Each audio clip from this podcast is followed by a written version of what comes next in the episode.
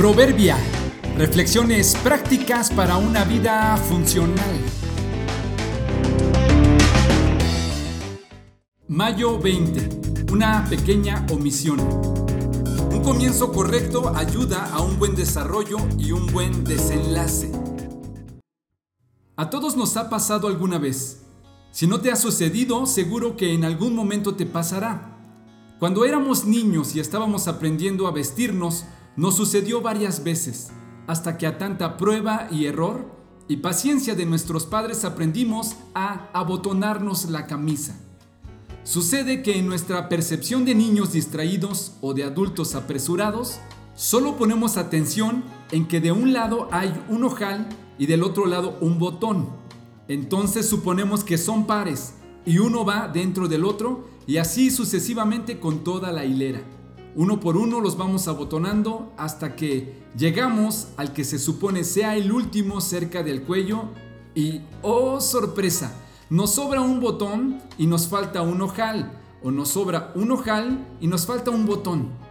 Pero ¿qué fue lo que pasó? Si esta camisa estaba bien la última vez que la usé, ¿alguien nos ha robado o nos está jugando una broma?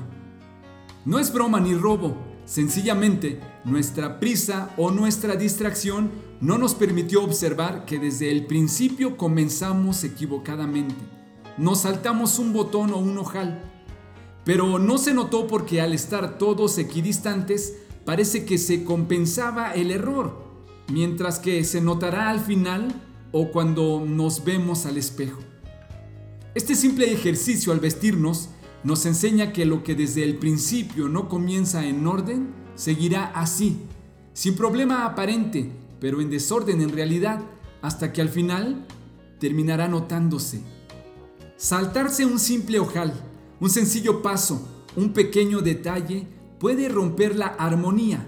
Aunque te tardes más, aunque sea mayor el esfuerzo, aunque cueste un poco más de dinero, vale la pena asegurarse de estar pisando firme, de hacer lo correcto de la manera correcta desde el principio, empezar bien.